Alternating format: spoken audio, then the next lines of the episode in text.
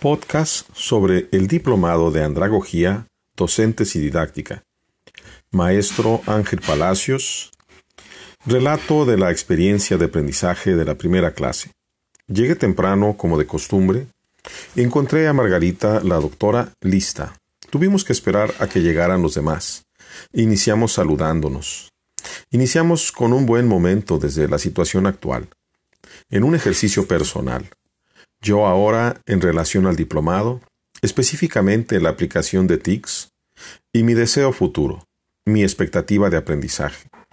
Me sirvió de reflexión y para conocer más a mis compañeros.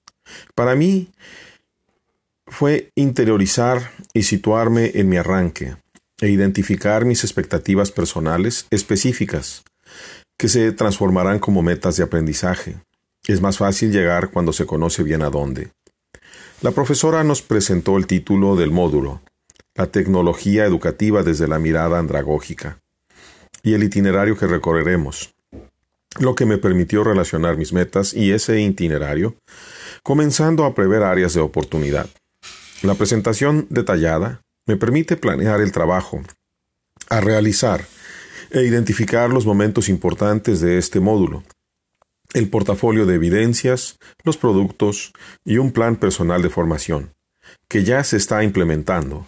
Hoy por la tarde he tenido que aprender a hacer esquemas en Google y también podcast. Se nos presentó el modo de evaluación y las fechas límite. Posteriormente, se nos fueron dando elementos como discusión, como el concepto de persona, y a partir de integrar esos elementos varios, llegamos a un aprendizaje nuevo, como objetivo de la educación en nuestros tiempos, incluyendo términos como e-epistemología y la realidad de uno de los mitos actuales, que los millennials son eficientes en la era digital. Hacer ese análisis me impactó. Finalmente hablamos del, ciudadano digital, que debemos ser todos. Tuve, tuvo un inicio, un desarrollo y un cierre bien planeados. Hablando de las TICs, es necesario reconocer que son cambiantes, y que la sociedad también evoluciona. Si queremos ser relevantes en la docencia actual y futura, debemos evolucionar también. Margarita nos invitó a jugar un Cahoots y fue una excelente experiencia. Ya había hecho algunos, pero los resultados y su uso para un porcentaje de calificación me aportan a mi propio ejercicio.